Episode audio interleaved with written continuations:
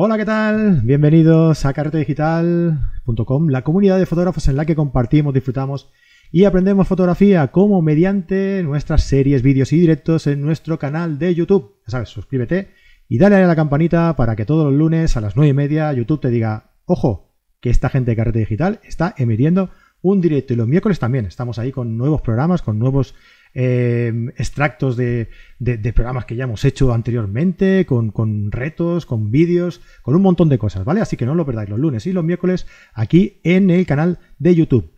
Ah, mi nombre es Fran Palmero, director y hombre orquesta de todo este cotarrón. Recuerda que somos Carrete Digital, tenemos una plataforma de cursos con más de 50 cursos. Cada mes un curso nuevo si te suscribes, ya sabes, por 10 euros al mes, 90 euros al año. También tienes el soporte de los profes, el Carrete Face, que es como una especie de, de, comunidad propia, ¿no? Un Facebook propio ahí para nosotros.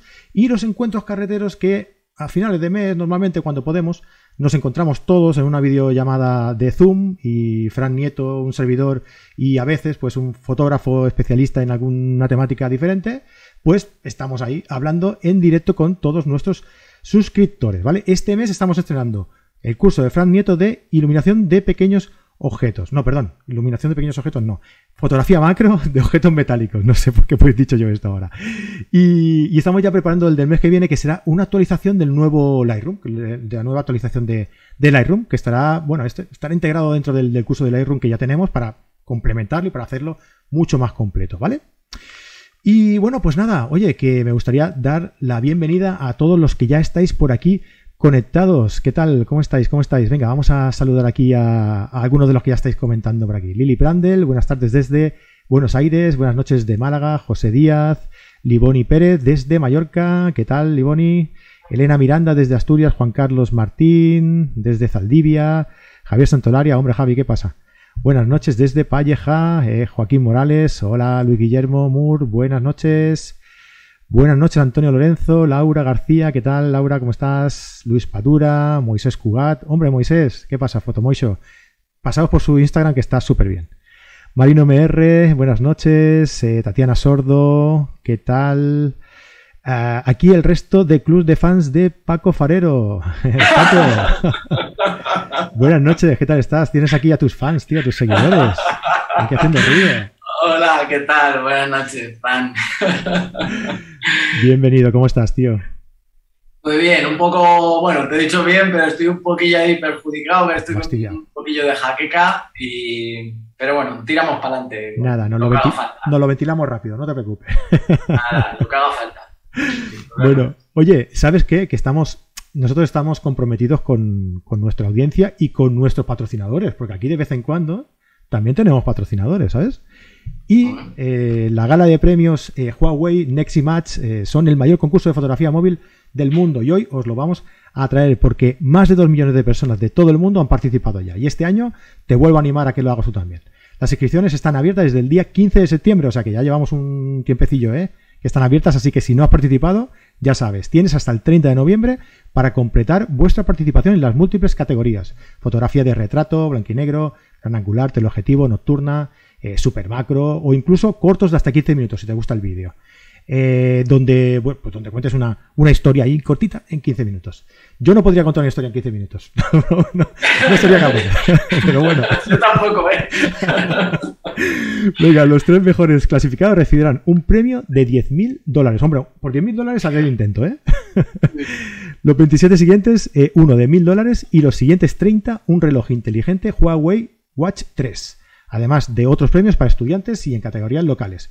Eh, pasaos por el enlace que tenéis aquí en la nota del, programa y ahí podéis ver toda la información para participar, todos los premios, las bases del concurso y toda la información que queráis tener, ¿vale? Así que os animo a que participéis. Venga, muchos ánimos, ¿eh? Y si lo hacéis y ganáis, oye, acordaos de nosotros, ¿eh? Y etiquetadnos por ahí y decir que, os habéis enterado gracias a, a Carrete Digital, ¿vale?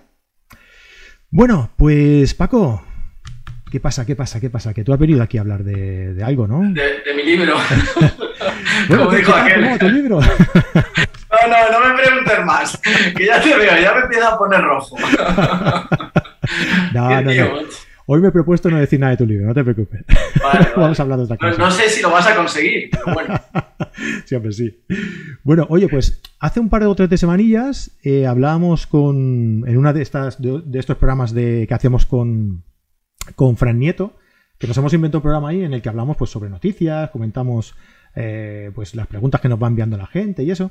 Y en, una, en uno de estos hablábamos sobre, sobre lugares que la gente eh, que a la gente le gustaría visitar, ¿no? Lugares eh, pues con paisajes chulos o con gente interesante, ¿no? Que, que, que, por lo que sea a ti te apetezca ir a fotografiarlo, ¿no?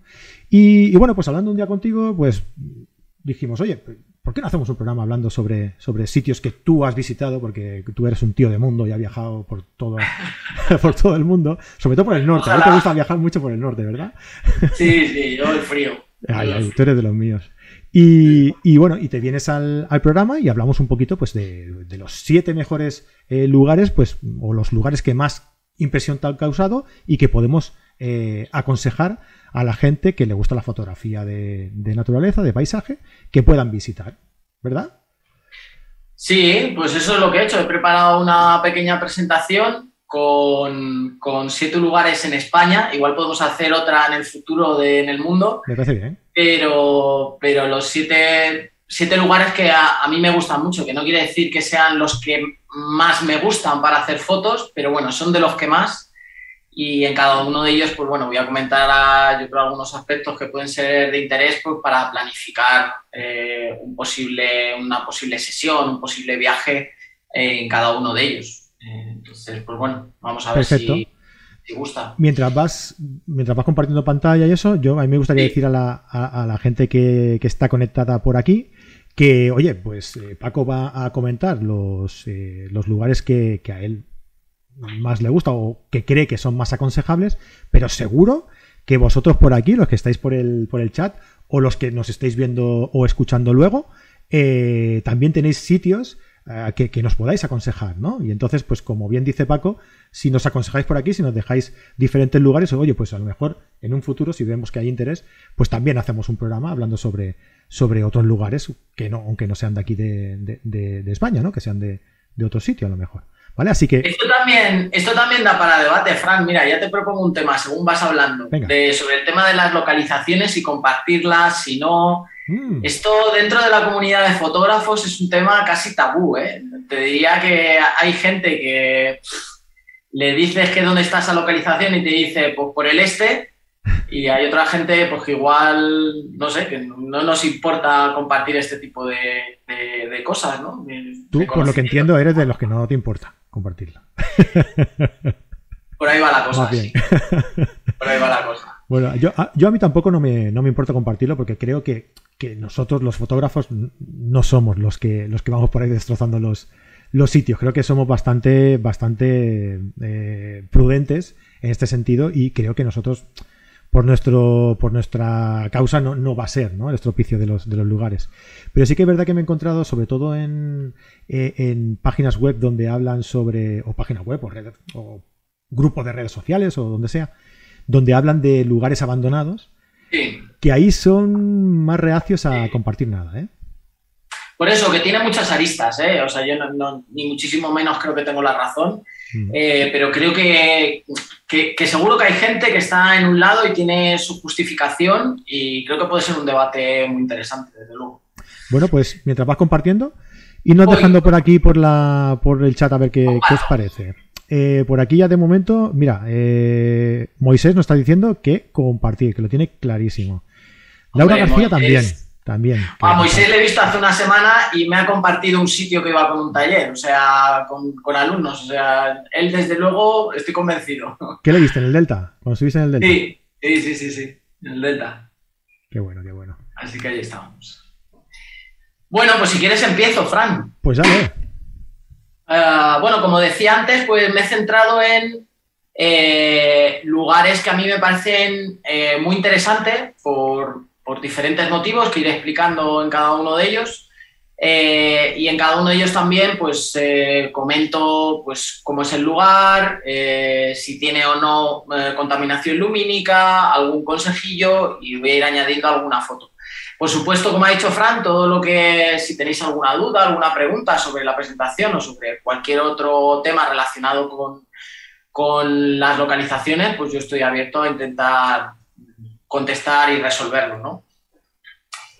Bien, pues ¿qué lugares he elegido?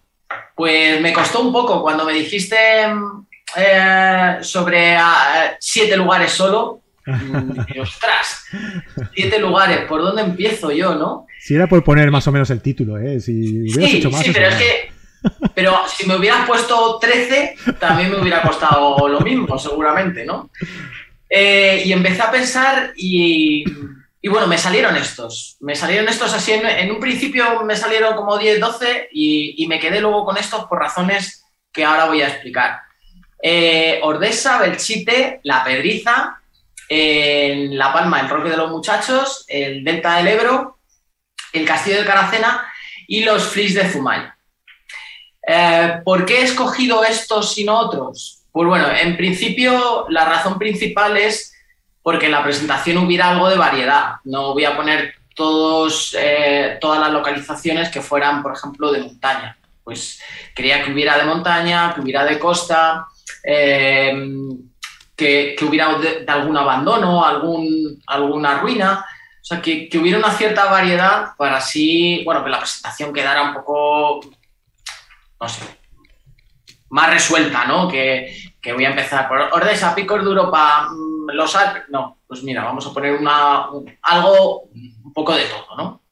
Luego también tuve en cuenta la situación geográfica. Mm, yo me quedaría aquí en, La Pedriza, al lado de donde vivo, que es un sitio increíble y, que, como digo, es el patio de mi recreo, ¿no? Y me encanta. Pero bueno, por poner también destinos de diferentes zonas de España, ya que también eh, a la presentación pues la veríais eh, desde, desde muchos sitios, de España y de fuera de España, que como digo puede ser otra idea para otra presentación. Em, de cara a decidir, hay una cosa que para mí es muy importante cuando visito un lugar para realizar fotografías, que es la fotogenia del lugar. Esto puede sonar ah, como muy objetivo y sin embargo es totalmente subjetivo, ¿no? Que el lugar sea atractivo para la vista, puede ser atractivo para mi vista en concreto y no puede serlo para el fotógrafo que tengo al lado, ¿no? Pero sí que hay una parte, yo creo, en el que podemos estar en común, o sea, podemos estar de acuerdo muchas personas, ¿no? Pues que, por ejemplo, Ordesa, pues que es un lugar increíble. Eh, estamos tan de acuerdo, pues que tiene todas las figuras de protección eh, que, que, pueda haber, ¿no? Es reserva de la biosfera, es parque nacional, es entonces eso ya implica de que es un lugar especial. Y luego, eh, por último, eh, mis gustos, ¿no? que mis gustos pues, pueden ser tan peculiares como cualquiera que esté viendo esta presentación, eh, pero ya que voy a poner los siete lugares que, pueden ser interesantes, pues pongo los que para mí son más interesantes, ¿no? que yo creo que es algo, vamos, totalmente comprensible. Y empiezo por el, quizá el lugar que más me gusta de toda España, que es el Parque Nacional de Ormesa. Em, como decía, es, un sitio que es, muy especial. Es, no es el primer parque nacional de España, me parece que es el segundo en cuanto a su eh, constitución, pero tiene todas las figuras prácticamente que podamos eh, tener en España en cuanto a un espacio protegido, ¿no? reserva de la biosfera, patrimonio de la humanidad, reserva de aves, o sea, tiene, tiene de todo a nivel de, protección de fauna y flora. Em, eh, es un parque que está, situada, está situado perdón, en los Pirineos, esto seguro que todos lo sabéis, eh, al norte de España, para los que lo estéis viendo fuera, fuera de España, eh, la cordillera que separa España y Francia. Está formado por diferentes valles, o sea, no es solo el Valle de Ordesa, que es el más conocido, y en el que vamos casi siempre los fotógrafos, pero hay, hay otros valles que son tan interesantes como el Valle de Ordesa, por ejemplo Añisclo, me parece una pasada, que es un, es un valle mucho más estrecho, en el que va, eh, discurre el río Bellos, que ha erosionado toda la zona, y es un lugar increíble, eh, alucinante. O sea, si, si conocéis Ordesa y no conocéis Añisclo, yo creo que es el, el año siguiente que vayáis a, a Ordesa debéis ir a conocer a porque es precioso. Pero bueno, también tenemos el Valle de Pineta. Y también tenemos zonas, ya no solo en la vertiente española, sino también en la vertiente francesa. Ahora os pondré una fotografía de, de. El acceso, eh, pues bueno, podemos acceder, normalmente se accede por, al Valle de Ordesa por Torla, eh, al Valle de, eh, a la zona de Añisclo por la zona de Ainsa, hay diferentes zonas y lo que sí que hay que tener en cuenta es que en época de máximo tránsito de turistas, como puede ser el verano, como puede ser Semana Santa o como puede ser el otoño, que acabamos de pasar, casi un otoño magnífico para hacer fotos en Ordesa, em, el acceso en coche está eh, restringido. Solo se puede ir en un autobús que sale en Torla, que sale cada 15 minutos, cada 20 minutos, y te deja, es un bus lanzadera, te deja arriba en la pradera de Ordesa. Y a partir de ahí ya te puedes eh, tú mover por, pues, por toda esa zona. Te puedes ir hasta eh, Cola de Caballo, o puedes subir por Senda de Cazadores. Es lo, que te iba, es lo que te iba a preguntar, Paco. ¿Tú por dónde prefieres ir? ¿Por Senda de Cazadores o por el Valle? A ver, es que esto es que quieres más a papá o mamá, es que mm, eh, es un sitio tan bonito, tan bonito y tiene tantos, tantas vertientes, porque te he dicho la zona abajo del Valle de Ordesa que discurre al lado del río y vas viendo cascadas, la grada de Soaso, la cola de caballo al final. Eh, pero bueno, también te puedes ir por Cotatuero, por la zona norte, que es una cascada también preciosa. Por arriba va un, discurre un camino que es el, la faja de las flores, eh, que también es alucinante. Eh, y por el otro lado, por la zona sur, pues tienes la faja de Pelay, senda de cazadores. Yo creo que es un sitio que hay que conocer por abajo, es decir, yendo por el valle, y también verlo desde arriba. Y para verlo desde arriba, pues bien senda de cazadores, faja de Pelay, o bien desde la zona superior, eh, que, hay un, que se puede acceder desde el otro lado del valle, que vas con un 4x4 y llegas a los miradores de Ordesa, que eso ahora también enseñaré una fotografía. Entonces, desde, esa perspectiva ya ves el valle de Ordesa y encima ves todos los 3000, ves Monte Perdido, ves el, el cilindro Marboré, o sea, ves ahí toda la cordillera y aparte ves el valle. Yo creo que es aconsejable verlo desde arriba y desde abajo. Es un lugar tan especial y tan bonito que, que, verlo desde arriba es tan alucinante como verlo desde abajo. Yo la hice así, yo fui a cola de caballo, subiendo por senda de cazadores, por toda la, por toda la parte superior, viendo, viendo todo el valle desde arriba, y, luego al volver, pues lo hice por abajo, por el, por el valle. Eh, casi me cuesta el divorcio, porque la subida aquella es dura, la, senda de cazadores. La senda cazadores sí, sí, sí, son 800, me parece que son 800 metros de desnivel. Sí, sí, o 700 y pico por ahí, sí. Claro, mi mujer me dijo, ¿es fácil o qué? Ah, no creo yo que sea muy complicado. ahí la liaste, ¿eh? Vaya, ya te digo. Pues bueno, eh, como decías, esa es una ruta clásica y que te permite ver desde arriba y desde abajo, pero es durillo. O sea, estás hablando de pues no sé si son 20, 20 y pico kilómetros y 800 metros de desnivel fácil. Luego os he puesto eh, cuál es el mejor momento para conocer Ordesa. Yo creo que cualquier momento para ver lugares así es bonito, ¿no? Pero para mí el más especial es otoño. O sea, un otoño es un bosque caducifolio eh, donde hay más hayas, eh, lo que más hay son hayas en la zona, en la vertiente norte, evidentemente, que es ahí donde está la sombra, eh, y se pone todo aquello increíble de amarillos, de rojos, aparte hay mezclado con abetos, o sea, aquello es multicolor.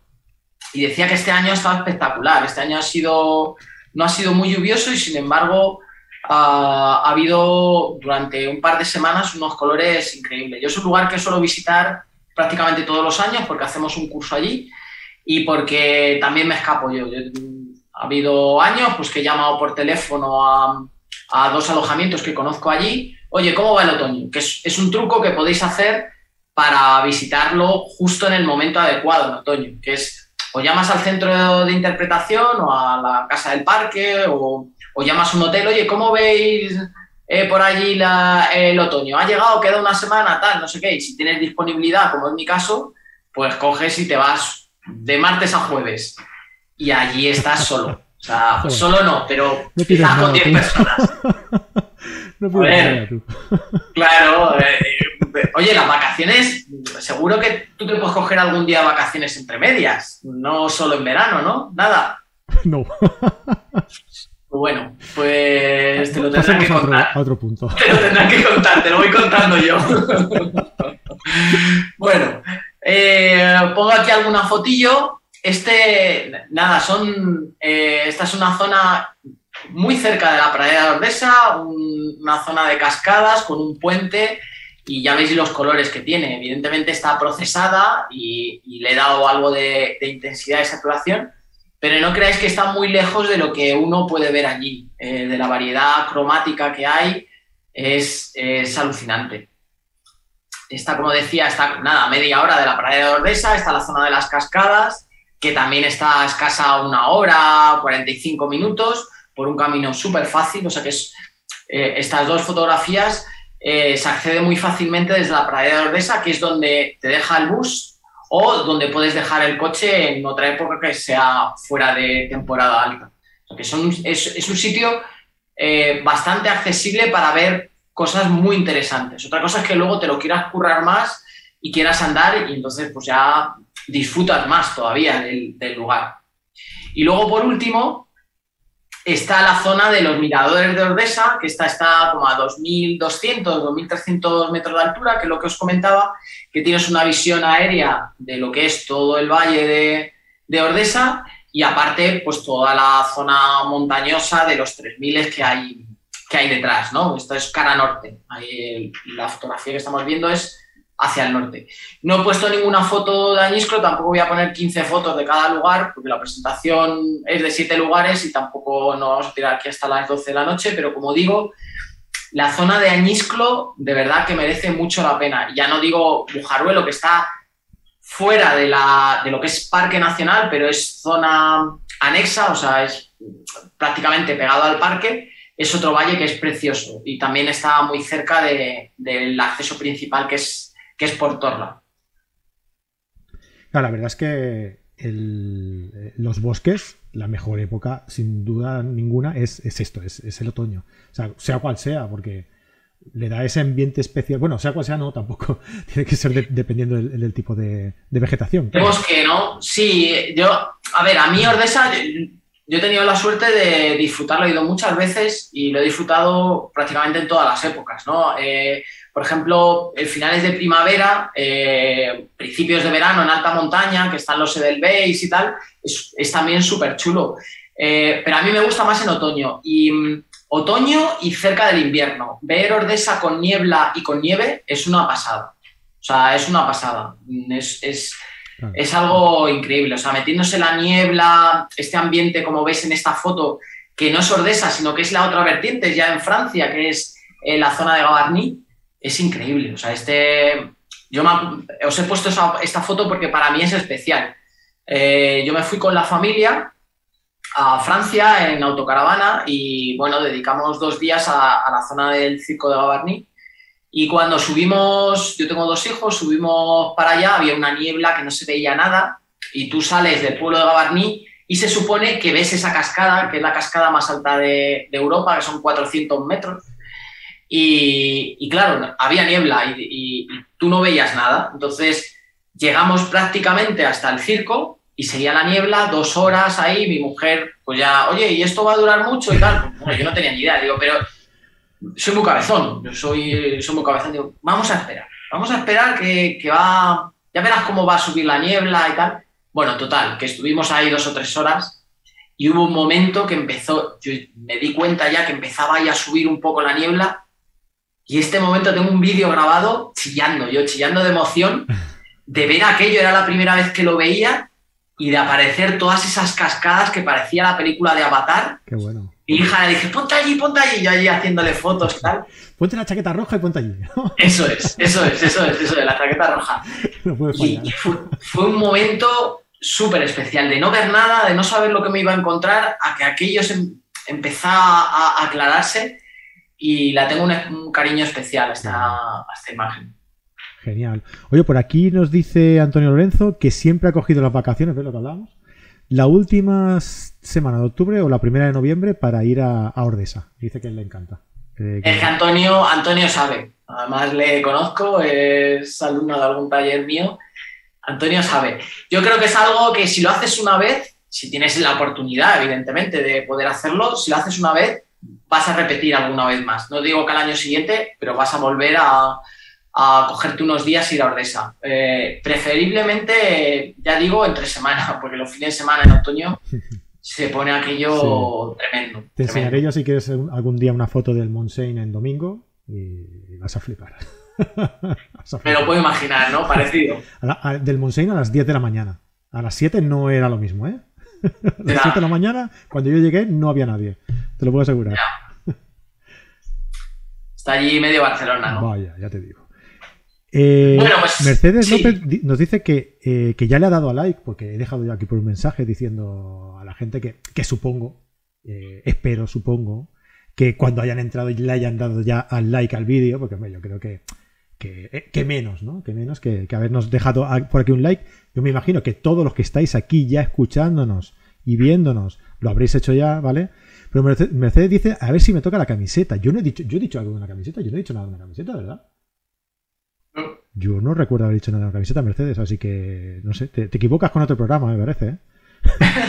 Pero oye, que si queréis que, yo que yo que regalemos un sorteemos una camiseta. Igual lo que quieren es que te quites la camiseta, igual la has entendido mal. A ver, a ver si me toca. No, o que le toque yo la camiseta. No, no, no sé, no, no acabo de No sé. No sé. Pero oye, que si queréis que sorteemos una camiseta de, de carrete digital, dejadlo por aquí, dadle like ahí, petad esto a likes y, y no lo pensamos, no lo pensamos, ya veremos. Bueno, bueno, bueno. Venga, Paco, seguimos. Bueno, pues eh, otra localización eh, interesante. Esta seguro que también la conocéis. sí, sí, mítica. Esto es el parque temático de los fotógrafos nocturnos, como nos gusta decir a Iván y a mí. Eh, Belchite es un pueblecito abandonado que hay en la provincia de Zaragoza, tiene una historia tremenda, tiene una historia tremenda. Este, este pueblo, pues bueno, fue ocupado y bombardeado en la guerra civil por ambos bandos.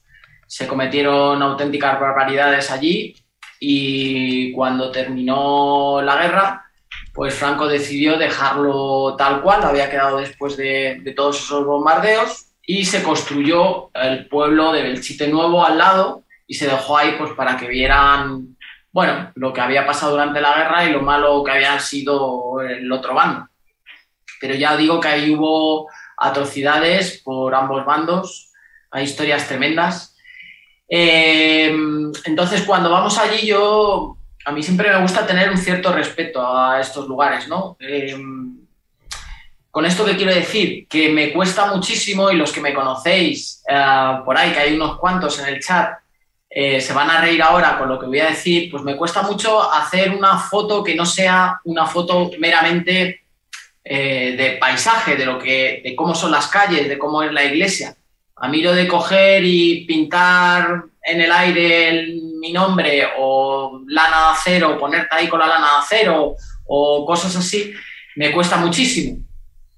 Y aún así, en los talleres que hacemos, eh, cuando estamos haciendo las fotos, yo estoy iluminando ahí la calle y veo la foto y digo, joder, qué bonita. Y a la gente le cuesta decir, qué chulo, qué, bien ha quedado, tal. Pero oye, es sacar la lana de acero. La saca nada más es que siempre me mira y se ríe. Mira, voy a sacar la lana ahora, que la gente está muy parada. Empieza a hacer ahí, y la gente ve en el visor la foto y empieza a ver ahí chillidos, abrazos, bueno, de todo, ¿no? Y a mí me, lleva a los demonios. O sea, yo cuando la veo digo, ¿cómo puede ser? Digo, con esta foto iluminada así que se ve el pueblo ahí abandonado, todo el, la esencia que tiene el sitio, no acaba de convencer y la lana para adelante. Entonces, cuando digo eso, me gusta respetar mucho los sitios donde voy, ¿no? Y más si tiene una historia pues tan trágica como, como tiene Belchite. ¿Qué hay que tener en cuenta para acudir a este sitio? Bueno, lo primero es que está ah, desde hace 4 o 5 años, es un, lugar que está vallado. Es un pueblo que está vallado y que para acceder a él solo se puede hacer durante el día en una visita guiada, que puede ser también una visita guiada nocturna, y ah, con un taller o con unas personas que lo organicen, que soliciten un permiso de ayuntamiento, eh, que paguen una tasa bastante alta. Eh, que emitan un seguro de todos los participantes, que hagan una especie de proyecto, un mini proyecto, donde se diga qué vas a hacer, dónde vas a estar, eh, cuáles son los datos de los participantes y todo eso. O sea que requiere como una cierta preparación, que no puedes llegar allí, no, quiero hacer fotos por la noche. ¿Cómo se hace? Sea, eso no se puede hacer en este, en este lugar, ya digo, desde hace cuatro o cinco años. Para mí el mejor momento es por la noche, sin duda. Lo que pasa es que recomiendo, eh, si es posible, ir antes por el día, porque te vas a hacer una visión global del lugar, mm, pues yo creo más certera. Eh, vas a ver qué, qué hay eh, y si vas a una visita guiada vas a conocer qué ha pasado, te van a contar anécdotas. bueno, yo creo que lo vas a vivir y a sentir mucho mejor, que es lo que siempre recomiendo, ¿no? El, cuando vas a hacer una foto de un lugar, creo que lo recomendable primero es dejar la cámara al lado, dejar la mochila, darte una vuelta, ya el chiste o de esa, y palpar un poco la esencia del sitio, porque si no es muy difícil que luego tú puedas sacarle esa esencia eh, fotografiándolo, ¿no? Si tú no lo sientes y si tú no conoces qué ha pasado ahí, pues bueno, luego sacar una foto de ese lugar, a mí desde luego me resulta mucho más difícil. Y digo por la noche y si es posible que haya poca luna, porque si hay mucha luna, aquello se ilumina todo y a los que nos gusta iluminar por la noche y pintar nuestro cuadro, pues eh, al final ahí no tenemos ninguna herramienta, es lo que hay y punto. A mí me gusta eh, siempre ir con poca o ninguna luna y que haya algo de nubes. Eso también nos da una atmósfera totalmente distinta, ¿no? Puedes sacar toda la contaminación lumínica que hay al lado, que hay mucha, porque como os he comentado, el sitio nuevo está al lado y hay bastante contaminación eh, y yo creo que eso, esa contaminación que se proyecte en las nubes y luego en el pueblo le da un ambiente bastante tenebroso que a mí es el que, el que me gusta del sitio. He puesto aquí un par de fotillos, creo recordar. Esta es la calle principal, veis, veis cómo están eh, los edificios, que prácticamente queda solo la fachada, balcones en algunos sitios, las iglesias eh, por ejemplo, esta, esta bomba, eh, se bombardeó por arriba y está todo al aire, y hay que tener una cierta precaución. Por eso el, gobierno de Aragón solicita como un, seguro de responsabilidad civil, porque aquello está bastante mal. Y cada año que pasa, eh, peor. Yo llevo realizando talleres allí desde 2014, creo que es, 2013, 2014 y en estos 8 o 9 años he visto el deterioro que ha ido sufriendo el pueblo. Ah, creo que ha habido poca inversión de cara a, rehabilitarlo. Parece que hay ahora un proyecto que empieza en 2022 hasta 2025, que han dado un montón de millones el Estado para rehabilitar el, pueblo y espero que aquello mejore, porque, por ejemplo, en la foto anterior em, creo recordar que este balcón sí está, pero el que está de donde he hecho yo la, fotografía, un edificio que hay aquí a la derecha, eh, este año ya estaba derruido. O sea, ya no había balcón. Por el viento, por el agua, por, por lo que sea, por la erosión, aquello cada vez está peor. Y es una pena. Es una pena porque es un patrimonio histórico y es algo que no deberíamos olvidar. ¿no? Es, es de ese tipo de cosas que yo creo que son interesantes que se mantengan vivas para saber lo que no hay que hacer, ¿no? Y de dónde venimos también. No sé si hay alguna preguntilla, eh, si no paso a otra localización. Por aquí dice Dante si, si viste algún fantasma por la noche, si has fotografiado alguno. Bueno, aquí podría contar, bueno, mira, voy a contar una historia. Tú me te he dicho que iba a tardar 45 minutos en la charla, y ya me estoy viendo que vaya a tardar un poquito más. Te lo he dicho, Paco, te lo he dicho que no. Ya, ya, seamos así. A ver, mira, aquí, aquí me pasó una cosa, eh, eh, para los que no lo conozcáis, este es un lugar de esos top ten de a los que va este hombre de... Ay, ¿Cómo se llama? de las sinfonías. Iker Jiménez, ¿no? Aquí hizo incluso un especial y tal. Y dicen, pues bueno, que se oyen niños en la iglesia llorando y tal, de todo. Pues yo una de las primeras veces que fui estaba en esta calle, eh, sin luna, totalmente oscuro, estaba mirando por el visor haciendo la foto y de pronto estaba solo. Y de pronto oigo, perdona, perdona. Y yo hago así, me levanto y veo a un tipo, hacía bastante frío, iba con un chaleco de cuero, con unas greñas, con unos pelos bastante largos, eh, a un metro mío, yo no le había oído, a un metro mío, y con una linterna iluminándose la cara me dice, oye, perdona, que tú sabes usar esto, y me enseña, me enseña una cosa, y veo que era un Wallman. Un Wallman. Un Wallman. Un Wallman. O sea, en- tú sabes que es un Wallman, tú sí que lo 90 sabes. En el 93, ¿fue eso? ¿O por ahí? no, no, esto fue en el 2013 o 2014. Y, y yo me le quedo así mirando y digo, ¿cómo? Dice, hombre, tú estás ahí haciendo, ¿no estás grabando los fantasmas? Y yo así, yo no me lo podía creer. Digo, ¿cómo que grabando los fantasmas? Digo, yo estoy haciendo fotografía de la calle esta principal. Ah, vale, entonces no me puedes ayudar, ¿no? Digo, pues no, no, no sé qué quieres. Es que quiero grabar los fantasmas que suenan aquí. Yo, yo ya no sabía dónde meterme, cogió, se dio la vuelta y te juro que en menos de 5 o 6 segundos yo ya no vi dónde estaba. O sea, desapareció.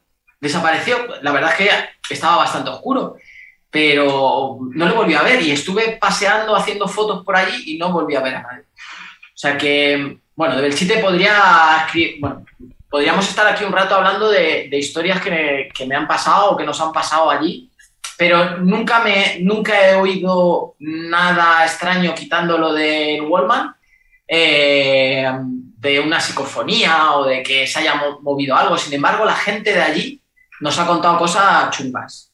Cosas chungas de estar con el coche justo a la entrada de Belchite y coger las ventanas y levantarse las cuatro ventanas del coche. Las cuatro, los cuatro eh, cristales del coche. Sí, sí, sí, sí. O sea, cosas, cosas fuertes. Pero bueno, yo como no lo he visto, no digo ni que sí ni que no, Ojos que no ven, fuera. por si acaso. Bueno, otro sitio que hablábamos antes de él, el Delta del Ebro. Este es un lugar que he conocido hace relativamente poco y me parece un sitio especial. Y yo creo que en esto estará de acuerdo no solo los fotógrafos de paisaje, sino yo creo que los fotógrafos también eh, de fauna, ¿no? Eh, creo que es un sitio que transmite mucha tranquilidad, mucha calma, excepto si vas, eh, como fui la primera vez, eh, en agosto, creyéndome el rey del mambo, eh, con mi antimosquitos de Tailandia, que, vamos, yo creía que llevaba el chaleco antibalas, y pasadas dos o tres horas, pues tenía los brazos que aquello parecía la cordillera del Himalaya, o sea, era exagerado, o sea, me acribillaron, Sí. me acribillaron. Iba con un amigo, con mi amigo Tete, y me dijo, ponte el, el antimosquitos de aquí. Digo, ¿qué va? Pues si yo llevo el de Tailandia, que en Tailandia los mosquitos son así. Dice que no, que no, que ese no te va a valer. Digo, que sí, que sí, que no te preocupes. Y tenía que haber puesto la foto de cómo me dejaron. O sea, mira, me arrasco ahora dentro de mi core solo de pensarlo. Quitando es eso, bestia, es muy bestia, sí. es muy bestia, es muy bestia. Pero quitando eso, el sitio es alucinante. Para los que no lo conozcáis, mira, voy a voy a compartir el para que veáis el sitio de dónde está en el mapita que tengo yo. Se ve ahora el mapa, ¿no? Sí. Vale, pues el delta del Ebro es esto de aquí, ¿no? Es, digamos, eh, el Ebro es el río más caudaloso que hay en España y cuando llega en su desembocadura, pues ha ido arrastrando sedimento y ha formado pues toda esta, toda esta zona de tierra, toda esta zona anegada que se utiliza principalmente para cultivar arroz, ¿no? Entonces, claro, son zonas que se van inundando según la época del año, según las mareas y demás, y claro, es el sitio ideal para, para los mosquitos. Pero en realidad, para lo que nosotros nos interesa a nivel fotográfico, eh, o al menos lo que me ha interesado a mí, pues son las zonas costeras donde nos encontramos eh, barquitas, voy a dejar de compartir, donde nos encontramos eh, barquitas que, mm, como estas, que lo que hacen es que nos, no sé, son fotos muy especiales. Desde mi punto de vista son fotos que nos transmiten lo que decía antes, una calma, una serenidad, un, un- un paisaje así muy bucólico, sobre todo por, por eso, porque el, agua está muy paradita. Eh, luego los amaneceres, los amaneceres, atardeceres suelen ser muy chulos. Y si encima en procesado pues eliminamos el horizonte, ¿no? La, la, sensación que nos da, a mí al menos, es, no sé, es como mágica, ¿no? A mí es un lugar que me encanta. Luego es muy divertido, es, un, es, un, eh, es una forma de hacer fotos muy divertida porque te tienes que poner un vadeador y te tienes que meter en el agua. Y al meterte en el agua, pues bueno, tú no sabes lo que te encuentras. Puede tener más o menos fango, más o menos arena, tienes el agüita ahí por la cintura. Es una sensación muy distinta, ¿no? Y que te dificulta también a la hora de moverte y tal, pero que se pueden conseguir cosas realmente eh, interesantes, al menos desde mi punto de vista. Luego está también el faro del Fangar, que ya sabéis que a mí me encantan los faros. Eh, y, y, Por eso está situado... ¿eh? ¿Por eso? Sí, no, es mi apellido, ¿eh? Ah, no, hostia. No, es porque me gustan, Fran. Vale, gracias por la aclaración. Pues este faro, este faro para mí es especial porque está situado en esa legua que habéis visto antes de, del delta y está rodeado de dunas, ¿no? Y para llegar a él, pues hay que andar como una horita por la playa y, y, el sitio yo creo que es muy especial. Además hay un cielo que está bastante bien. Para ser una zona cercana a ciudades importantes como Tarragona o un poco más lejos Barcelona y tal, o la mm, Amposta me parece que es. O sea, tiene ciudades cerca, pero sin embargo el cielo eh, para hacer vías lácteas es estupendo. O sea, sobre todo en primavera. Ya cuando te vas eh, verano, que, que, va más hacia el oeste, sur, suroeste, hay más contaminación, pero lo que es en primavera, principios de verano, está fenomenal. Está fenomenal para hacer fotografía nocturna. Aquí tenéis otra perspectiva del, faro, que como digo se encuentra pues, en la zona norte del delta pero que hay un montón de lugares, hay un montón de barquitas eh, donde, bueno, podemos hacer este tipo de, de fotografías tan, tan bucólicas. Hay, bueno, he dicho barcas, pero hay también bateas, hay también redes, hay boyas que están situadas todas paralelas, que se pueden hacer fotos así también muy minimalistas. Y yo creo que es muy interesante. Es un lugar, como digo, que hay que, para mí hay que disfrutarlo o en primavera o en otoño. Son los sitios en verano, ya acordaros de los mosquitos. el, faro del Fangar es, un lugar que yo que quería ir, tenía muchas ganas de ir. Y, el día que. Yo, fui hace bastantes años y aún se podía llegar en coche. Pero me aconsejaran que no fuera porque había, tenías que pasar por, arena de playa y como estuviera un poco más húmeda de lo normal, pues te, te quedabas con el coche allí, allí atrapado, ¿no? Y la verdad es que llegar al, al faro es poquillo cansado, un poco tipo senda cazadores también, ¿eh? O sea, no, por, la, inclinación, pero sí porque es un kilómetro eh, por toda la arena de la playa y se hace, al final se, hace un poquillo, un poquillo duro. Todo cargado, eh, además, que vamos todo cargado con los, con los trípodes y con las mochilas y todo el equipo. Sí, es una horita que, que, bueno, que si vas con alguien, vas hablando y vas pegado al agua, eh, que el suelo está más duro, que es un consejo que os puedo dar, ir por ahí pegado al agua, que el suelo está más duro, entonces es más fácil caminar. En el momento que te metas hacia la playa, hacia la arena, aquello es matador, o sea, es ir andando por el desierto. Eh, y se hace duro, se hace duro. Yo la primera vez que lo realicé fue en verano y a la, cuando volvíamos a las 2 o 3 de la madrugada haría 30 grados, 90% de humedad, o sea, sudando como pollos, aquello, o sea, se hizo duro y mira que a mí me gusta andar y demás, y esto era, es una hora, no es más. Pero se hace durete si, si, si vas por la arena, hace calor, mmm, fastidia ello. Un poco sí. Bueno, oye, pues, pues nada, ya sabéis, ¿eh? Este es el, el tercero de los lugares que nos aconseja. El Delta del Ebro. Paco, el Delta del Ebro. Venga, ¿cuál más? ¿Cuál más vamos, Paco? Venga, vamos a otro. La Pedriza. La Pedriza, que, la pedriza. Quizás el, el, menos conocido igual de, estos primeros que os he puesto.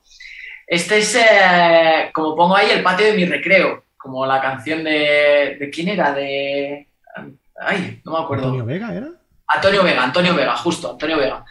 Eh, ¿Por qué digo eso? Porque vivo al lado. Yo salgo de casa y no hace falta ni coger el coche y ya estoy en la Pedri, ¿no?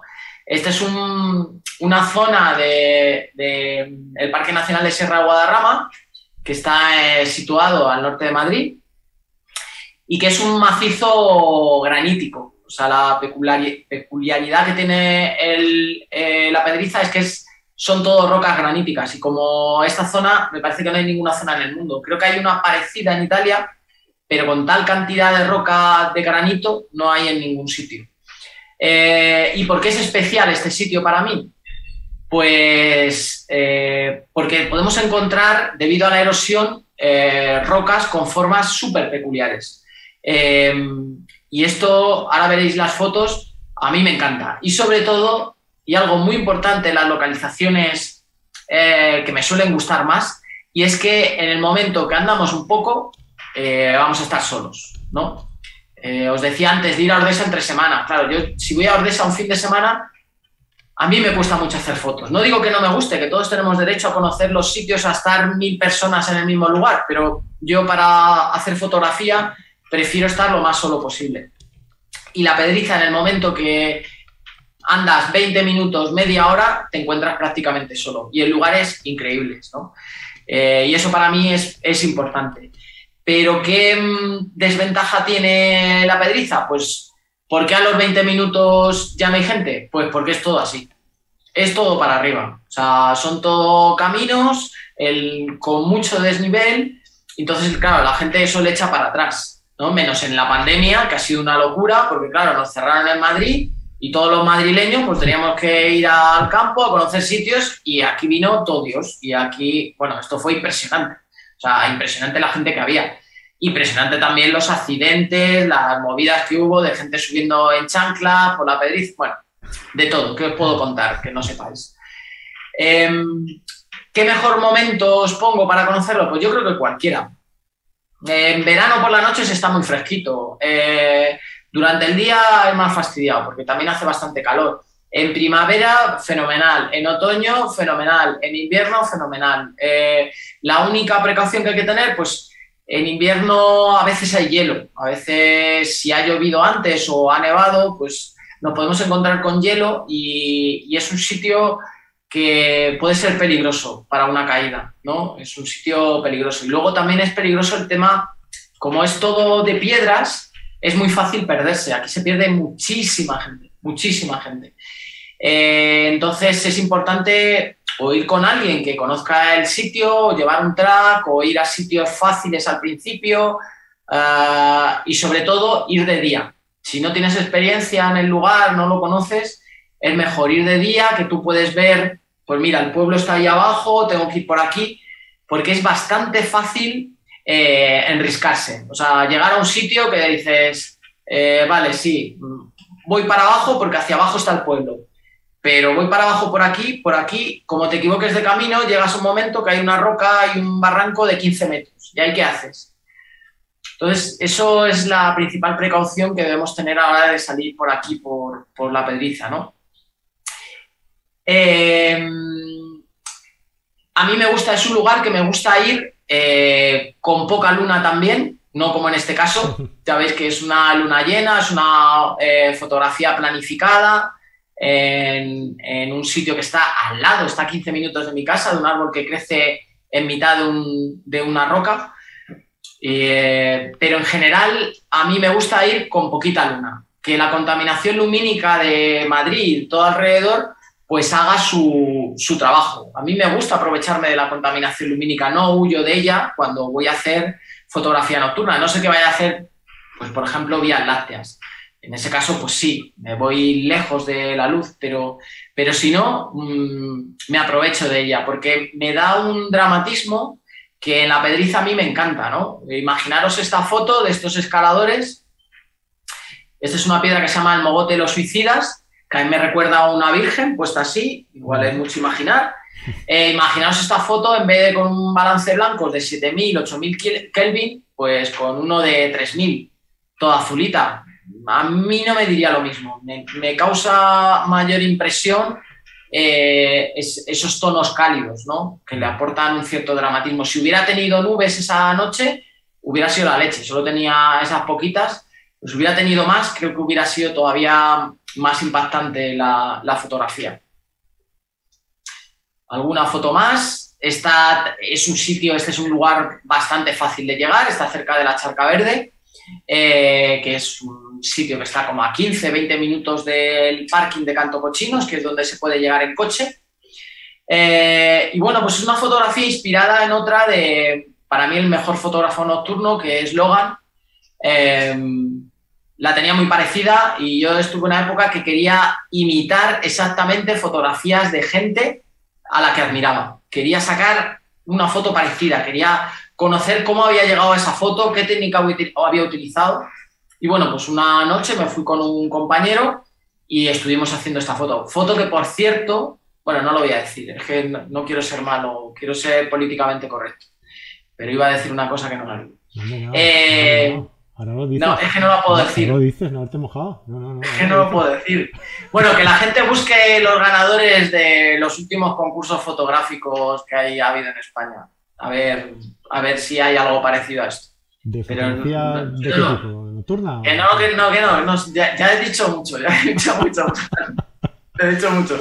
Ya me he metido en un jardín. Vale, vale, vale. Venga, va, sigue. Eh, bueno, más fotos de la pedriza. Fijaros los tipos de roca tan interesantes, ¿no? Parece que se va a caer, que está allí en, equilibrio. Esta, esta, roca se llama Awesome, eh, la otra yo le llamo el bolón de la pedriza, la otra mogoteros suicidas, o sea que hay una variedad increíble de eh, formaciones rocosas súper interesantes, sobre todo para los alpinistas, o sea, para los escaladores. O sea, es una zona top en Europa eh, de la escalada. y entonces pues bueno, hay muchas rocas que yo he conocido gracias a ver fotos de gente escalando, ¿no? Como puede ser esta. Paco, ¿tú sabes cómo le llamamos nosotros a, estas personas que has dicho tú que se van al, bosque sin tener ni idea, se pierden, se, caen? Aquí le llamamos pishapins. Que Eso son, es. son meapinos. Meapinos. Meapinos se les llama así. Gente de ciudad que no está acostumbrado a ir al bosque y eso, y bueno, pues eh, aquí se, estila mucho ir a buscar bullets, ir a, buscar setas en, la época. Y entonces pues pasa mucho esto, ¿no? Gente que no está acostumbrada a ir al, al bosque y va, se pierde, se, eh, tienen accidentes porque van con, con, chanclas, como tú dices, ¿no? Me ha hecho gracia cuando lo has dicho, digo, mira, aquí le llamamos así, Es bastante habitual, ¿eh? Les llamamos, no, nos llamamos, que yo soy yo, soy también, yo no voy mucho al bosque. No, esto es como todo a su nivel, pues si yo me voy en vez de a las montañas de por aquí, me voy a los Alpes, a pues, no tengo experiencia en alta montaña, pues seguro que a mí me lo dicen lo mismo. Es un poco conocer las limitaciones que tenemos cada uno, yo creo que eso es fundamental. Eh, y no intentar hacer algo a lo que no, no estamos capacitados, eh, porque podemos tener problemas. Y ya no solo tenerlos nosotros, o sea, lo más importante desde mi punto de vista, cada uno es libre de hacer lo que le dé la gana. El tema es lo que implica en el que tú te pierdas, que tú te caigas y que te tengan que ir a rescatar, que, que, haya gente a la que pongas en peligro también. Yo creo que eso es más importante aún. Mm. Oye, escúchame una cosa, que mm, no voy a hablar de tu libro, ¿vale? Pero sí que me gustaría hablar de otra cosa, tío. Tú todos estos lugares los sacas de algún lado, ¿no? Los has, los has reunido en algún sitio para compartirlos, ¿sí o no? ¿Eh? Que lo sé yo. Sí, sí, sí, lo he mostrado, lo he mostrado antes en el mapa. Sí, yo tengo un... Bueno, durante todos estos años pues he ido haciéndome en Google Maps pues un planito, he ido poniendo chinchetas eh, de los lugares que me parecen interesantes y también de los lugares que quiero conocer, ¿no? no solo de los que he conocido, sino de los que quiero conocer.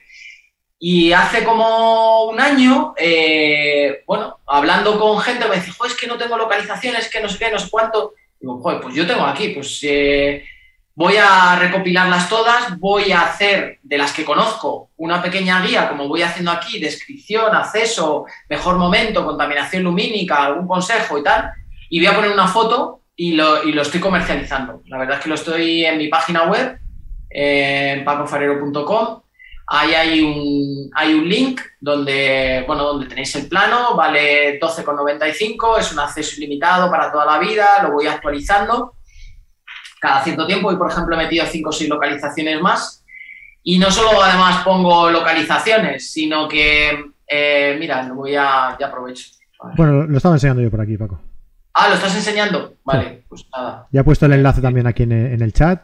Oye, que, yo digo una cosa, ¿eh? que a lo mejor hay gente que ya, ya está, ya ha venido este eh, a enseñar su, su tal para venderlo.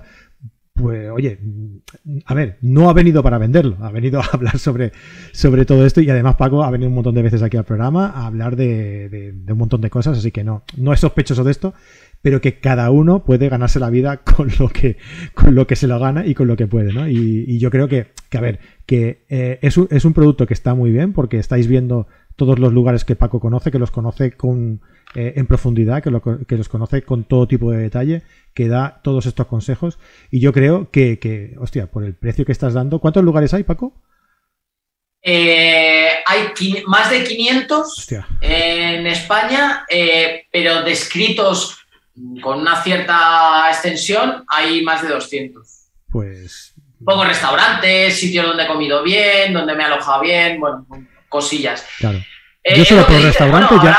Por los restaurantes, solo por los restaurantes ya me lo cogía, la verdad. por eso te decía lo de hablar de las localizaciones, porque yo también he tenido gente pues, que ha criticado que saque un mapa con, las localizaciones y con mis conocimientos en estos lugares. O sea que, y que pueden tener su parte de razón, que no, no lo discuto. Por eso te decía que es un tema yo creo interesante de comentar. Pero bueno, ahí tengo el de España, incluso ahora hace dos o tres semanas he sacado uno de Islandia, con menos localizaciones, pero con un concepto similar. Lo veo por aquí, sí, lo estamos poniendo también por aquí. Plano de localizaciones son Islandia. Este, este va aparte, ¿no? Digamos. Sí, eso es aparte. Vale. Genial. Pues nada, ya sabéis, os, os, lo dejo aquí en la nota del programa y aquí en el chat para quien esté por aquí en directo y quiera echarle un vistazo, pues ahí, ahí lo tenéis, ¿vale? Pues venga, pues, pues, si tienen cualquier duda, que, pues que me vayan comentando. Bueno, pues. Deja de venderte ya, va, venga. Vamos a seguir con el Serás mamón. Eh, a ver, otro sitio mm, espectacular, el Roque de los Muchachos. Este es un, uh, una antigua caldera, un antiguo cráter volcánico en La Palma, eh, que ahora, bueno, pues eh, está a la orden del día por, la erupción volcánica, que, que parece que ya parece que ya va para abajo y yo la verdad es que soy bastante optimista. Igual que hace dos o tres semanas creía que esto iba a durar meses, parece que va bajando la actividad. Pues bueno, pues el Roque de los Muchachos está muy cerca de donde está la, erupción del Cumbre Vieja y eh, es un lugar alucinante porque tú ah, tienes que subir desde la cota del mar hasta 2.300, 2.400 metros de altura y desde ahí hay una serie de, acantilados que ves todo el cráter y es algo alucinante. Además se suele poner un mar de nubes abajo y tenemos arriba posiblemente el mejor cielo del mundo. Y en esto creo que no soy exagerado porque por ello hay los mejores telescopios del mundo, están instalados allí, los siguen instalando eh, está, considerado, está considerado como uno de los tres lugares con un cielo más limpio junto a Atacama y Hawái, pero desde luego aquello, eh, verlo por la noche sin luna, impacta. Yo la primera vez que lo vi eh, era como estar dentro de una bóveda que las estrellas casi las podías tocar. O sea, nunca había visto un cielo así. Y nunca lo he visto. Y he viajado. Y nunca he visto un cielo tan espectacular. Las condiciones que se reúnen allí son increíbles para hacer fotografía nocturna. Seguro que habéis visto miles de fotos o cientos de fotos de, de Vía Lácteas. Ah, yo os he puesto aquí una que hice ya, en, esta es de 2015, ahí veis el mar de nubes. Encima nos encontramos con una planta bastante peculiar que es autóctona de las Islas Canarias, que es el tajinaste, que es una planta que puede llegar a los dos metros y medio, no sé si hasta tres metros, pero que es una planta bastante alta que florece en primavera y que es preciosa, es, una pasada. Bueno, pues esta, esta fotografía, la Vía Láctea, está sin editar. O sea, solo le di un poco de contraste y veis que hay air glow incluso. Eh, toda esa parte verde que veis en el horizonte, eh, esto se produce solo en cielos que son espectacularmente limpios. ¿no? Entonces, es un lugar 100% recomendable si eres fotógrafo nocturno. O sea, es un sitio que hay que ir sí o sí, igual que Belchite. Es un lugar muy especial. Y de cara a acceder al sitio no es difícil, como digo, hay que subir con el coche, es un mareo porque tienes que, que es un puerto de montaña bastante largo, pero una vez aparcas el coche es andar 10-15 minutos y ya accedes a todo este mirador donde, bueno, pues las vistas son increíbles. Esta foto la realicé hace nada, hace menos de un mes, cuando fui a hacer fotos al volcán y se veía la erupción desde, desde el Roque de los Muchachos al fondo, con todas las nubes de ceniza y demás, y fue alucinante. La verdad es que el momento que vivimos ahí, Iván y yo, eh, yo lo recordaré para siempre, ¿no? Porque aparte de toda la desgracia que provoca el volcán, eh, el fenómeno natural que es esta erupción, pues la verdad es que a mí me dejó totalmente impresionado, ¿no? Lo que he vivido allí creo que no lo voy a vivir nunca más, ¿no? De, ver rayos, del estruendo, de, de, esa cantidad de lava que salta a 200 metros, 300 metros de altura, es algo realmente impresionante. Y como digo, ah, esta es una zona llena de telescopios. Y este bueno, es un telescopio pequeñito que está justo en el roque, pero hay eh, telescopios como el Galileo que son una pasada. Que son, o sea, ya solo el telescopio es 100% fotografiable. Hay que tener una cierta precaución. Te ponen allí que no puedes usar eh, las luces largas en el coche, que no utilices láser. Eh, pero bueno, que se pueden hacer fotos con un 50, un, 105, eh, por ahí, o sea, con un angular, ¿no? Porque te pillan bastante lejos, pero fotos súper interesantes, o sea, que ya no es solo el cráter en sí, sino también todo lo que hay alrededor. Brutal, brutal. Sobre todo lo que dices tú, ¿no? Yo, potenciaría un poco lo que dices tú de, sobre todo para fotógrafos nocturnos o, amantes de la fotografía de, paisaje que le gusta integrar el, cielo, ¿no? Dentro de la, de la, de la foto, ¿no? Eh, no, no, que lo realmente atractivo desde mi punto de vista, aparte del lugar y de esos precipicios y tal, es el cielo, sin duda. Y tanto que sí. Me dice Antonio Lorenzo por aquí que si vas a organizar alguna vez un taller en La Palma, ¿o qué, para cuándo? No, yo, bueno, eh, tengo pendiente, yo viajé allí, no, no comenté nada en redes sociales, no, no me gustó darle mucha ese es otro debate también, ¿eh? que tuvimos aquí hace unas semanas. ¿eh? Exacto, ahí, ahí, tenéis un vídeo muy chulo en el canal que, vamos, yo recomiendo ver, eh, porque es un debate bastante interesante. Yo como fotógrafo profesional me sentía en la obligación de, de hacer fotos en un lugar así. Desde luego, había estado cuatro veces en el volcán de Islandia, pero es que este no tiene nada que ver.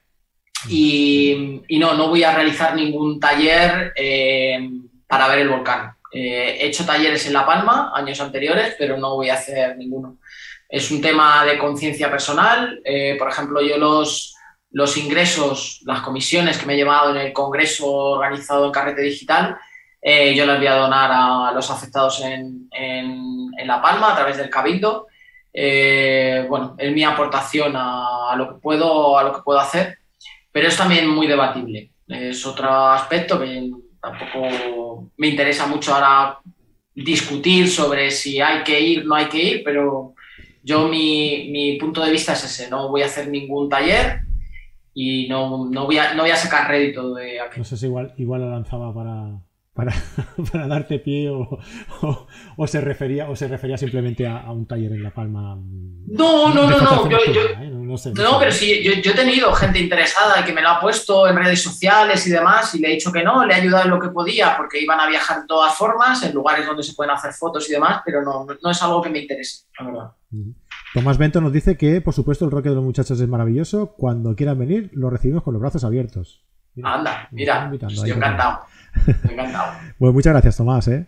Eh, Julia Juan, una maravilla de Vía Láctea, ya me gustaría ir, desde luego. Y a mí, y a mí también. Ah, Dante dice, eh, en verdad es increíble, he estado tres veces en el Rock de los Muchachos y volveré. Es un, es un lugar que, marca. Que marca, sí, sin duda. Y ya no solo el Roque, sino todo el, cráter alrededor es, es, increíble. O sea, el mirador de las cumbrecitas, o sea, toda esa zona es, es alucinante. Una hora, ¿eh? Tú mismo. Venga, pues el... Nada, pero ya muy rápido, ya muy rápido. El, castillo de Caracena. Eh, bueno, eh, buscando un lugar del interior, aparte de, Belchite, pues eh, me hago, no sé, pensé, lo primero que se me pasó por la cabeza es el, el castillo de Caracena. Es un castillo bastante bonito, está bastante bien conservado, se encuentra en Soria pero lo realmente impresionante para mí es el cielo también que hay. Yo soy fotógrafo nocturno por delante de todo y el cielo que tenemos en esa zona de Soria es realmente impresionante. O sea, después de en la península yo creo que no hay un sitio, o yo no, no he estado en ningún sitio, con un cielo tan limpio como el que me he encontrado allí. Además es un lugar de muy fácil acceso, dejas el coche en el, en el pueblo de Caracena, que está un poquito más abajo del castillo, y en 10 minutos subiendo estás, estás dentro de él. Y tiene muchos encuadres, o sea, es un sitio, esta fotografía, por ejemplo, está al otro lado de, porque digamos que está el castillo metido como entre dos barrancos y si te vas al lado de la carretera y dejas el barranco en medio, yo aquí lo tengo de frente, eh, con un, esto es un 2870 eh, de Canon y una montura ecuatorial, tú con unos 50, 60 milímetros tienes esta perspectiva. Y, esta, composición que veis aquí, desde la izquierda, eh, también veis esas almenas y también es muy bonito. Te puedes meter dentro del, castillo y tienen cuadres también muy chulos con algunas puertas. Si quieres hacer una circumpolar, pues te vas a la zona de la derecha del castillo y tienes el norte justo de frente. O sea que tiene muchísimas posibilidades fotográficas. Es un sitio que recomiendo 100%. Eh, voy también los últimos tres años, he ido todo la final de primavera, verano, suelo realizar ahí un taller porque me parece un, sitio muy cercano a Zaragoza, Madrid y demás, donde, donde podemos hacer fotos realmente interesantes. Tengo aquí alguna fotillo más, pero ya no del castillo, sino de una encina que hay al lado, a 10 kilómetros, eh, que es alucinante, o sea, que es que grandísima. Yo no sé si ahí se da la sensación de proporción. Eh, ahí estoy yo con, no me gusta, no es una foto que me guste mucho, pero la he puesto para que tengáis eh, vista que no solo está el castillo, sino que tenemos esta, esta encina que es increíble y que tenemos también la Vía Láctea al lado. O sea, que, que no solo podéis hacer fotos al castillo, sino también a, a, otras cosas que hay alrededor. Por ejemplo, está el yacimiento de Tiermes, que está como a 15, 20 minutos. hay varias zonas ahí, varias localizaciones que son muy recomendables. Estoy por ahí por el castillo de Zafra, que no sé si exactamente está muy cerca o no, eh, pero más o menos. No, está muy cerca, pero es también uno de los mejores lugares. Fíjate, pues podría estar por ahí, por ahí. Caracena, Zafra, en cuanto a cielo. Sí, por eso te digo, es que mm, lo, estabas, lo estabas describiendo, la sensación de, de salir del coche y eh, cuando estabas hablando del rock de los muchachos, del, cielo rock de los muchachos, la imagen que me ha venido a la cabeza fue el día que fuimos nosotros a Castillo de Zafra, salimos del coche, miramos hacia arriba y, ver la Vía Láctea por encima, cruzando por encima nuestro, o sea, espectacular. Espectacular. tener la sensación de que se te caía el cielo, porque... Eso es. brutal, brutal. Eso es, la nitidez con la que ves las estrellas, o sea, es pues debe estar por el estilo. Yo en Zafra también he visto un cielo muy chulo. Mm. Eh, es una zona, es una zona muy oscura. Toda esa zona de Soria es una zona muy oscura. Y ya por último, eh, bueno, he puesto una zona costera que conocí este verano, que es los flis de Zumaya. Había estado en Barrica, en los flis de Barrica, y nada que ver. O sea, para mí eh, Zumaya me resultó impresionante. Ya no solo, bueno, los flis, para lo que, los que no conozcáis, son como formaciones rocosas que por erosión eh, pues han ido pues erosionando, se han ido formando como una especie de hileras que entran en el agua. Pero es que en Zumaya no, no solo tenemos hileras, voy a poner la foto para que lo tengáis más claro a qué me refiero, sino que en las paredes de la costa tenemos otras formaciones también sedimentarias que son increíbles, o sea, con unos cambios de color, con unos cambios de textura, que a mí, yo a mí me dejó realmente impresionado, ¿no? Eh, como las crestas de los dragones, ¿no? Le llaman la, sí, eso es, eh, en Barrica justo hay como una, como una cresta de dragón, pero estos son muy afiladas, súper afiladas.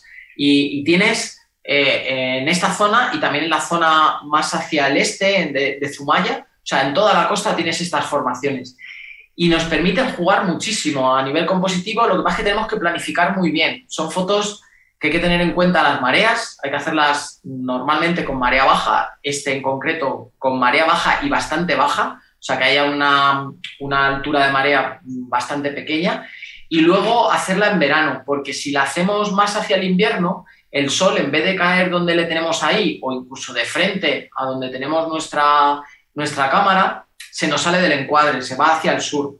Y entonces ya no quedan tan interesantes. A mí esta me hubiera gustado tener el sol más de frente, pero eso ya es todavía antes del verano. O sea que hay que planificar muy bien eh, este lugar. En concreto en la costa siempre hay que planificar bastante bien pues todo el tema de las mareas, pero para lugares como este aún más, ¿no? el, acceso. Sobre todo en el ¿Eh, ¿Perdón? Digo que sobre todo en el norte, el tema de las Sí, sí, en el norte, claro, las carreras de marea son mucho más grandes. Mm. Eh, podemos tener más problemas. En el Mediterráneo, pues al final, lo que sube o baja la marea, al final es mínimo comparado con el, con el Atlántico. Eh, lo que decía es que la precaución que debemos tener, eh, esta en concreto, es em, una vez llegamos a la playa, bajamos hasta la playa, em, un vadeador nos vendría bien porque hay que meterse por el agua según para sacar que encuadres, pero luego hay que tener mucha precaución porque está bastante resbaladizo. Eh, suele haber como verdín, como algas y demás, y como pises mal y te caigas, eh, esos son cuchillas. Entonces, hay que tener una cierta precaución, ir seguro, y con un bastón, si puede ser, para ir bien apoyado, despacito, eh, que tengo prisa, porque si no, aquello puedes tener un problema, un problema importante. Y bueno, estas eran las siete localizaciones. Eh, mira, os he puesto aquí el plano con el QR, más momento teletienda, pero ya como lo habéis visto antes, ya lo paso. No quiero más Fuera. Ah, yo igualmente lo, voy a poner por aquí por el, por el chat, ¿vale? el enlace, que se llega más rápido. Lo pongo por aquí y todos los que queráis eh, pues ampliar esa información que Paco nos ha dado hoy en, forma de siete lugares eh, únicos para fotografiar, ampliarlo a más de 200. Eh, más has dicho más de 200 en detalle y luego mencionas más de 500, ¿verdad? Eso es pues eso, pues quien quiera, quien quiera acceder y, nada, y adquirirlo, pues os dejo el enlace aquí, lo tenéis también en la nota del programa por si nos estáis eh, viendo, viendo más tarde. Uh, recomendados también que os paséis por el. A ver, Paco, deja de compartir. Uy. Ya está, ya está. Ah, me la has quitado. Sí. Eh, recomendaros que os paséis también por el perfil de, Instagram de, Paco para ver todas estas fotografías que, que os hemos ido enseñando. No sé si lo publicaremos como audio o no pero si lo hacemos, pues eh, arroba paco barra baja farero, ¿vale? Y podéis ahí ver todas las fotos eh, y las que hemos ido comentando, pues si nos estáis escuchando solo, si lo hemos publicado en podcast y nos estáis escuchando, pues en, nuestro canal de YouTube lo, podéis, podéis recuperar todas las imágenes, ¿vale? Eh, seguidnos también en nuestro canal de Instagram, carate digital barra baja com. Y nada, que si os ha gustado este programa, pues oye, os invito a que nos dejéis ahí un, un gran like, que os suscribáis al canal de YouTube y que le deis a la campanilla para que os avise de todos, eh, todas las, las, novedades que vayamos, que vayamos subiendo. Bueno, Paco, ¿has estado bien? ¿Has estado a gusto? Sí, hombre, me he notado un poco espeso y lento, pero bueno. No se ha notado, tío. El, tema de, la jaqueca esta que me tiene frito. Pero bien, yo contigo siempre estoy a gusto, Fran. Y más si no me hablas del libro. Yo ahí ya me siento más a gusto. Bueno, pues para acabar os vamos a poner un, un, vídeo explicando desde el principio hasta el final todo el... no, pero, oye, que es un placer tenerte, tenerte, por aquí. Te tengo que agradecer que me he acordado cuando eh, es que yo tengo una memoria, tío, que soy, soy, soy un desastre. Pero me he acordado cuando estábamos eh, comentando el tema del volcán, que tengo que agradecerte que hiciéramos ese programa, porque en teoría aquel día eh, íbamos a hacer este programa contigo y lo pospusimos porque, bueno, ese era un tema más de actualidad y me dijiste, tranquilo, Frank, eso ya lo haremos. Así que gracias, tío. Y, nada, hombre, ya ves. Un abrazo muy fuerte, tío. Cuídate, nos vemos cuando quieras. Venga, un abrazo a todos. Chao. Y lo dicho a todos, ¿eh? si os ha gustado, pues nada, un like ahí bien grande y nada, sobre todo eso, dejadnos un comentario, oye, pues, ¿qué lugar de los siete que ha visto, que ha dicho Paco, os ha gustado más? Venga, va, dejádmelo por aquí abajo y, y os leo todos, ¿vale? Nada, un abrazo la semana que viene, no sé, hablamos, creo que hablamos, ¿de qué hablamos la semana que viene? No sé, ya veremos, ya os lo diré. Buenas noches a todos, hasta luego. Adiós.